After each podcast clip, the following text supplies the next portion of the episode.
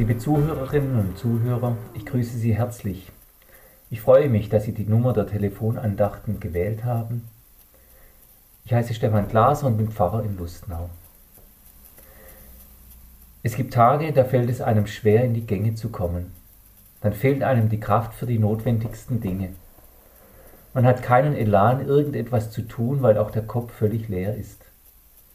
Viele Menschen erzählen mir gerade, wie müde und erschöpft sie sind. Ihnen fehlt jeglicher Antrieb. Ob es die lange Corona-Zeit gewesen ist, die Menschen ermüdet hat, oder ob es die Verpflichtungen und Anforderungen sind, die jetzt wieder zugenommen haben, das sei dahingestellt. Die Erschöpfung ist da, bei Eltern, bei Kindern, bei Menschen, die ihre Angehörigen pflegen, bei Pflegenden generell. In solch einer Situation wünscht man sich eine Auszeit. Einmal für nichts verantwortlich sein müssen, einmal ausschlafen dürfen, einmal nach sich selbst schauen dürfen, nicht immer unter dem Druck stehen, funktionieren zu müssen. In unserer Leistungsgesellschaft ist jedoch für Erschöpfte wenig Platz.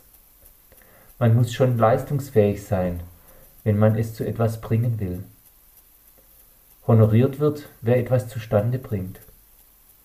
Dabei wird oft übersehen, dass gerade die jetzt erschöpft sind, die sogenannte Care-Arbeit leisten sich also kümmern um Pflegebedürftige, um Kinder, um Familien, um Ältere. Meist sind das Frauen, die diese Arbeit leisten. Oft wird das noch als selbstverständlich angesehen, selten wird es gewürdigt oder unterstützt. Wenn andere sich abwenden, Gott wendet sich gerade ihnen zu. In der heutigen Tageslosung aus Jeremia 31, Vers 25 steht, denn ich will die Müden erquicken und die Verschmachtenden sättigen. Es ist ein Trost für alle, die nicht mehr können und die sich sehnen nach einem erfüllten Leben. Gott sieht auf die, die kraftlos sind. Mir kommt da das Bild des guten Hirten in den Sinn und die Worte des 23. Psalms, wo es heißt, Der Herr ist mein Hirte, mir wird nichts mangeln. Er weidet mich auf einer grünen Aue und führet mich zum frischen Wasser er erquicket meine Seele. Der gute Hirte sorgt für die, die ihm anvertraut sind. Er will die Müden erquicken und die Verschmachtenden sättigen. Er will die Seele erquicken. Und da merkt man schnell, dass Hunger mehr ist als eine saftige Weide oder ein Stück Brot. Es geht darum, auch wieder Perspektiven für sich zu sehen über den Tellerrand des Alltags hinaus, der einem so sehr zu schaffen macht. Das Wort erquicken hat es mir dabei angetan. Ein altes Wort, das doch mehr ausdrückt als nur versorgt zu werden. Im Duden wird es umschrieben mit aktivieren, anregen, belebend wirken, aufmuntern. Dass man neue Kraft bekommt dadurch, dass Gott einen wahrnimmt, sieht, versorgt und pflegt.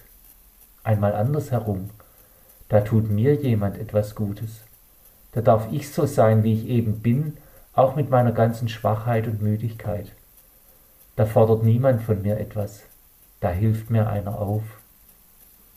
Ich wünsche Ihnen, dass Sie Gottes Kraft in der eigenen Schwachheit spüren, spüren, dass Gott Gutes daraus erwachsen lässt.